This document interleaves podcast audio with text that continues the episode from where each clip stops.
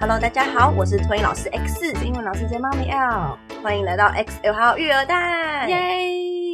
那我们今天这一集要聊的是关于退脱、退货的那些事。你有听过被退货的小孩吗？我们学校是真的没有发生过，应该说我们托婴啦是真的没有发生过，但是我们幼儿园有退脱小孩的案例，真的哦。对，但是因为我会想聊这个，是因为我先从别人的故事分享说，小孩是新生，然后他送不管是托婴啊、保姆啊，还是甚至是幼儿园，然后就是哭的太惨了，然后被学校提早通知说来接小孩。嗯，对，那这件事情是真的在我们托婴中心是没有发生过，因为我可能会先嗯电访的时候问妈妈说小朋友的状况、情绪这种，或是嗯有没有换过照顾者等等的，然后我来判断说这个小孩要念整天，还是说先从半天，这个我会尽量事前先沟通好。哦，所以新生的确有可能会因为他的考量，可能可以先送托看看半天哦。我们学校会，因为托婴那么小，哦小孩就很可怜啊，就是对啊超不安的。如果他小孩最小就是两个月开始就可以送托婴了。可是通常，嗯，未满一岁的不会有半天这种事情，除非家长自己要求。因为这么小的小朋友，基本上认人不会这么严重。哦，对虽然说可能到六个月会有一个认人的阶段，可是的分离焦虑的时期，对对对对，可是这么小的小孩多抱他，其实是安抚得下来的。嗯，对，反而是一岁以上开始那个有认人的能力，更强的，对他们可能就会有这个状况。那所以说，如果是从来没有送托过，然后从来没有给妈妈以外的人照顾的，嗯，那我们就会就是问看看爸爸妈妈他们的状况，比如说是哎还有在上班吗？还是是就是还在等着要回去职场的这个阶段？就是如果爸妈的情况允许，我们就会说，哎妈妈，那你要不要试试看，说两天先半天，然后第三天就是延长到五岁后。那后面两天再变成吃完点心就赶快接回去，嗯，对，那看家长能不能接受这个方法，因为有些家长会觉得说啊，我我可能也是特地跑来这边，然后我可能待个几个小时，我要再特地把他接回来，他可能觉得不方便。那有些家长可能就住附近，他觉得 OK，就是看家长的状况啦。那这种两种做法都有，就是呃第一次送托小孩，然后念半天就走的也是有，但是从来不会是我们没辙，然后临时打电话叫家长来接的。哦，我们学校的做法是这样，因为我自己啦，不管其他老师怎么想，我自己会觉得说，如果我没跟家长说好，我突然的请他来接小孩走，我很怕家长会不会觉得我能力有问题，我 hold 不住他的小孩。因为通常不会想说是自己的小孩有问题啊，就是，但是我讲到说退货小孩这个故事啊，就是那时候是托婴中心突然缺人，嗯。然后其他幼儿园的同事都不敢带那么小的小孩，对，所以就变成说我这个同事从幼儿园被调回来托婴中心，嗯。因为那个同事是幼保本科背景毕业的，所以他是两边都可以带。然后呢，那个时候就是他手上有一个小孩，从托婴然后一路带那个小孩带到幼幼班，他自己觉得啦，那个小孩应该是有点特殊状况的。嗯那为什么会说这小孩有特殊状况？是因为就我那时候刚入职的时候，就是认识整个学校环境的时候，我就我两边都有各待过一阵子，那我就看全校的代班状况这样。然后那时候是那个小孩会在上课的途中自己开门离开教室，然后在学校大厅拉拉舌的那种，啊什么？老师就要及时的就冲出教室把他抱回来。嗯对，然后他就是会挣脱啊，拳打脚踢，然后他还会去钻那个柜子缝，就是柜子跟墙壁中间有缝，或柜子跟柜子中间有缝，他会钻进去，他钻到那个缝里面去干嘛？就待在里面哦，或者是学校有放棉被的柜子嘛，然后他会等那个棉被全部被拿出来之后，躲进那个柜子里啊，然后他还会把那个拉门关起来哦，就是从里面把门关起来。对，他就躲在里面，就全校找不到他，然后直到就是要睡觉要拿东西，一打开，嗯，你怎么在这？就大家真的找破头，就是大家都很紧张这样。啊！天哪！对，然后还有一等一下，你刚刚不是说那个老师带他带到幼幼班，就代表他是幼幼班的时候就会做这件事、欸？对，哇，然后他还会就是搬椅子，爬一个很高的柜子，那个柜子大概到大人的胸口吗？差不多，就是如果是一般教室收纳柜，有可能是至少及腰啊，对，腰以上，腰以。上的高度。对对对，所以他可是对小孩来说，幼幼班的小孩来说，是那个柜子是比他高至少一个头吧？所以那个小孩会搬桌子、搬椅子，然后自己爬到那个柜子上，然后从最上面这样跳下来。啊，对，而且好几次，好可怕！对，所以就是那个小孩就是很失控，然后就我还有亲眼目睹好几次是嗯，他午觉的时候就是要那个代班的老师抱着他，而且要抓好他，因为他会拳打脚踢、抓人、捏人、打人，这样就老师要紧紧的抱着他，然后安抚他，直到他睡着才能把他放下来。啊然后这个踢打动作会持续十分钟以上，嗯对，所以就是那个老师就每天被这个小孩拳打脚踢这样。得内伤了，我觉得。对，然后而且这个小孩是从托婴五六个月就一路被这个老师带到幼幼班哦，所以你说他跟老师不熟也不是哦，他其实真的是跟这个老师已经有很深厚的感情了。但是你要说他是因为换了一个环境有感觉不安，所以产生这样子的行为，好像也不是啊。他应该又在托婴的时候就有这样过了吧？对啊，他这个托婴更严重啊，因为开始会爬会走啊，就是你想得到的钻柜子爬，就是什么都有。脱音时期就开始培养出来的技能，到幼儿园就发扬光大，这样子。对，没错。所以后来就是因为这个同事，他不得不被调回去托婴中心，所以就变成这个小孩幼班念完，小班要换人了，嗯换老师了，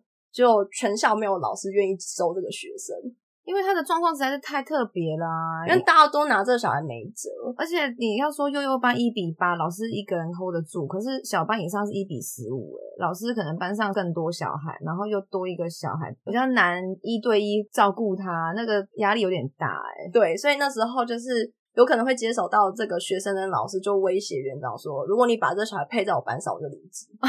那都究竟园长是要收这个孩子还是不收呢？所以最后就是园长委婉的退货这个小孩，就跟妈妈说，就是这个小孩的状况太特别了，然后我们真的照顾不来。如果他真的有什么闪失，我们负担不起。这样可，是那到底这个家长有没有去给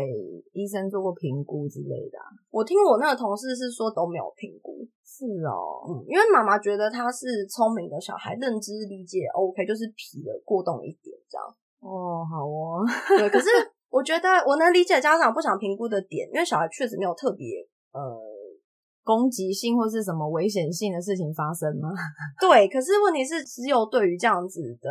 学生，会比较没有办法给予足够的资源，因为我们就是不会有一个老师跟你一比一，或者是对说不会有一个特殊幼教的人存在。可是就算你说要有特殊幼教老师的背景在的，就算可能园所有假设有巡回的好了，因为真的的确是有特殊的巡回老师。可是那前提都是这个小孩要先被经过一个流程啊，嗯，他没有经过这个流程，自然不会有这个资源进来啊。而且那个一个月才一次啊。对啊，所以我说第一个起点是这个小孩跟这个家长根本都没有先踏出第一步去做评估，就算他真的有特殊需求，我们也没有办法照顾他，因为我们没有这个资源。对，对，所以那时候就是因为这样，所以我们园长就把他退掉了。对，所以这就是我所知道说我们学校真的有拒收小孩的案例。你刚说这个，我是想到以我在幼儿园看到，我真的是也没看过啦。我觉得说难听一点，在私幼这一块啊，要去退货人比较难，因为有小孩就想收啊，因为有小孩你收进来才有钱。对对，所以可能要去退货的可能性比例上来说真的是比较低。但我唯一有听过，就是以前在补习班有就是类似的这种啊，就是我以前补习班曾经收过一个小孩，他那个时候是一个中高年级的男生，对，现在具体年龄我已经不记得了，但是他就是一个很可怕的小孩。我为什么说他可怕？因为他有攻击性哈，他是会带一些尖锐物品在身上的。他带那要干嘛？然后他可能是玩具类，不一定是真的是刀片这一种，它是可以在跟你玩的过程中，因为他一个不爽，他就拿这种尖东西去戳你的这种攻击性。为什么？然后很诡异的是，他在补习班，毕竟他在补习班的时间相对比较短，不会像在学校这么长嘛。我们每次只有上课的时候才会看到他来，然后我们都是有听说他在学校很可怕。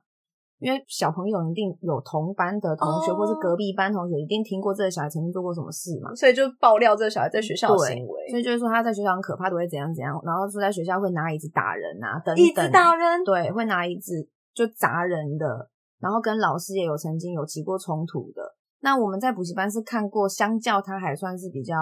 听话的，他顶多就是身上带这些尖锐的东西。可是还好，在我看过的过程中是没有发生他真的去伤害别人，对都是听别人讲他在学校怎样怎样可怕什么的。但是妙就妙在呢，这个小孩的爸爸本身也是在一个某某文理补习班工作的，也是一个主任的抬头。对我那时候曾经就问过我们老板说啊，他自己爸爸是在补习班工作，他干嘛不自己送自己工作补习班就好？为什么要把小孩送出来？因为他的底下工作的老师也是说，你要把你儿子送来我的班，我就离职。也是也是用这种方式，就是类似说，你的小孩要在我这边，我就不要在这边工作了的这种概念。可是我觉得像我就不会这样威胁学校哎、那如果是你会怎么做？就是我就默默的扛下来。我觉得如果是我啦，有可能我会心里这样想，就是你要把你儿子送来，那我要离职。但是这个前提应该是我已经对公司有一些不满了。比如说，比如说，假设待待遇很差，薪水很差，然后默默的堆堆堆，然后到这一个你要送来，那就逼我离职啊。哦，确实有可能啦。对啊，因为我觉得大家出来工作一定有一些好或不好的事情嘛，那只是看你怎么去化解。那当然有一些制度上的东西你改变不了，你就会累积到最后想走啊。对啊，因为这两个老师虽然是我们讲出来比较极端的案例，因为实际上退脱的故事其实没有那么多。嗯但为什么会用离职来逼？可能就像 L 讲的，他们可能有他们在职场上的无助、无力的地方。嗯，对，像有时候可能真的资源就不够，我可能需要有人帮我 one by one hold 住一个小孩，可是没有这个人帮我。对。可是我又要顾整班的秩序或是课程，他就会觉得压力很大等等的。因为其实大家应该都知道，说幼教就是一个高工时，然后事情又非常多的工作。其实我到幼稚园之后才发现这件事，以前没有想过。哦我以前可能单纯就是想说，我，幼教老师，比如说要帮小朋友擦屁股这种事啦。嗯，就我曾经有在一个连锁体系的安静班工作过一小段时间，然后那个连锁体系是有幼儿园的，嗯，然后曾经就是有说小朋友要等娃娃车一起要送回家，然后那个时候就是先在柜台等的时候，突然间他就说他要大便，柜台老师就是说，那你可以帮我带他去上下厕所。哦，好啊好啊，带他去。然后呢，他坐下上完了，他就说我上完了。那个时候我才刚毕业而已，因为我没什么概念。我就说那你会擦屁股吗？不会。我就呃，所以你要帮他擦。对，那是我人生中第一次帮别人擦屁股。所以我可能以前的观念就是，可能只是在想说，幼儿园老师可能要帮小朋友擦屁股这样，但我没有想过，哇，这个压力真的是，我是说各种事情的压力有这么大，薪水少，工时长，要做的事情一大堆，然后呢还要看怎么跟家长经营关系，然后要怎么化解主管的难题？对，所以幼儿园这个行业真不是人干的。后来觉得可以想象跟理解说，为什么幼儿园老师都很难留得住，对，甚至有一些是直接跳转别的跑道了。对啊，很多都是我很多幼教的朋友，他们现在都不在幼教里面了。对啊，所以就是在听节目的各位爸妈们，可能没有办法想象到底幼儿园老师有多难做。你就想象一下，你要除了带你一个小孩之外，你要带其他七八个甚至十个，然后每个人会轮流给你一些任务。对，所以如果说家长真的不幸遇到说退货的事情，我觉得也不要灰心，因为可能就像我们前面讲的，就是这个园所可能隐含了很多他们自己的问题，可能制度上啊，或者是主管跟老师们之间的一些隐藏的问题是你看不到的。对，所以如果我们今天是因为小孩有状况，比如说他是真的哪边发展比较慢一些，那我们就去寻求不管是医疗的协助啊，还是评估等等的，嗯我们帮小孩找到问题出在哪，那我们就一起想不同的方法，帮助他把呃落后的地方带上来。那如果说只是学校的问题，比如说，你觉得你跟老师沟通上有障碍啊，或者说你怎么跟老师沟通的事项一直没有改善，那有可能是学校老师层面的问题。对，那就是你们不适合，赶快换一所适合你的园所。对，那最后我要分享一个不是退货，但是是拒收的故事。什么情况？就是我们学校有一个小朋友，他从托婴嘛，就一路念念念到幼儿园，然后念到刚好停课期间就再也没回来。就算中间学校可以开始送托什么，都也没有回来。然后最近联络的时候就问说：“哎、妈妈，你新学期要不要回来啊？”他们就说他们决定要换另外一间幼儿园，这样。哦对对对，然后呢，这个小朋友他有个弟弟，然后妈妈就顺势问说：“哎，不好意思，园长，你们托运中心还有名额吗？”然后我们园长就想也没想，直接拒绝他说：“没有，额满了。为什么不收他？”我们园长就说：“我把你小孩教好了，你最后又去别幼儿园，那我刚好不收一个可能会留在我们幼儿园的就好。好，对。可是其实是因为我们真的额满了啦。我还以为是他太难搞，他不想收。没有没有没有，就其实我们是真的额满了。哦可是我们园长就会觉得说，我可能可以瞧嘛，我可能可以把原本大宝的人满两岁的生一个上来。啊，因为你是我班内生，我可以帮你的弟弟瞧一个位置啊。啊，你现在不是我班内生，我懒得帮你瞧了，对是这样意思吗？对对，就是这样。听众们就是不要觉得很现实，因为私立就是要 这样才有钱赚。说白一点，就是要有一个才能带一个进来啊。对，所以他们会觉得说啊，反正我教好你的小孩，你最后也是幼儿园的钱我也赚不到你啊。哦那我托婴中心我又没缺，我干嘛为了你再瞧一个名额出来？OK，好哦、对，所以他就觉得就不想要对。所以如果说爸妈有自己生可能不止一个小孩的话，就可以考虑，如果说这个园所带的不错，兄弟姐妹就一起送，这是很正常的啊。对对啊，如果说你要中间离开，可能园所们就会有别的规划了。对，如果你幼儿园就也不念我们这，就是托婴，可能你也没名额啊。哦，好哦，这样知道了。对，所以如果你真的希望你的小孩就是小的那个托婴有名额，幼儿园的先继续念，嗯，然后托婴的稳定了，幼儿园再把大的转退。出去，是不是？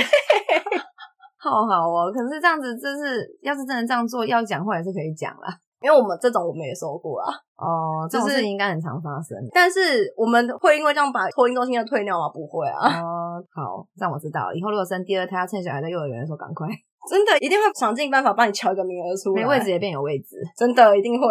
对，所以现在就是爸妈如果要生第二胎的话，趁现在赶快生，